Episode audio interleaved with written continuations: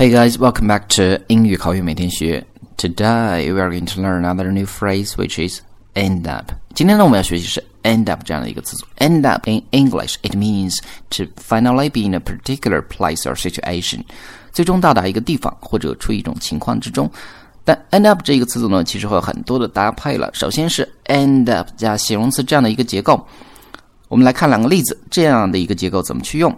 比如说，他再这样花钱的话，那么他就会身无分文。所以 can say she will end up penniless if she continues to spend like that. She will end up penniless if she continues to spend like that. 再比如说，他的父母最后呢无家可归。So you can say his parents ended up homeless. His parents ended up homeless. All right，我们再看第二种搭配，end up 加 doing 这样的一个结构。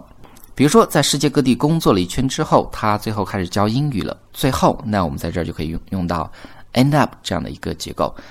After working her way around the world, she ended up teaching English as a foreign language.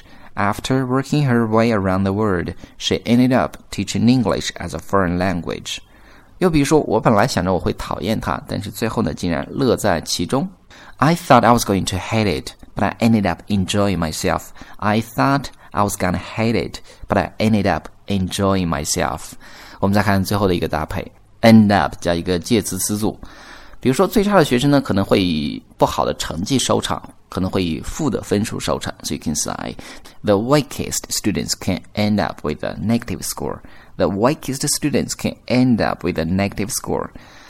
又比如说，他们坐火车穿越了整个欧洲， 最终呢，计划去莫斯科。So you can say they are traveling across Europe by train and are planning to end up in Moscow. They are traveling across Europe by train and are planning to end up in Moscow. So guys, that's all for today. You have to remember end up 意思是结果是以什么什么结束。So that's all for today. Thank you very much.